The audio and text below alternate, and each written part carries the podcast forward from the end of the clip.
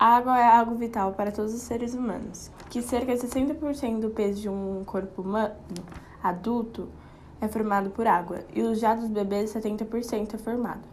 Transporta alimentos, oxigênio e sais minerais que estão presentes no nosso corpo. Presentes também naquilo que se elimina do nosso corpo, como o suor e as lágrimas. Importante não substituir a ingestão da água, que é algo tão importante para nós, por sucos ou qualquer outro tipo de líquido, como refrigerantes ou outro tipo de líquidos que não têm os mesmos benefícios da água. A água pura ajuda até a hidratar a pele e controla até a, a temperatura do nosso corpo, regulando ela.